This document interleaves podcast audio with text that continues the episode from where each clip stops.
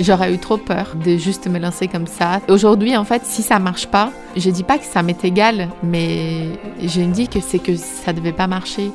Et je pense pas que ça va ruiner ma vie ou le regard que j'ai de moi-même. Je pense pas que ça peut faire ça.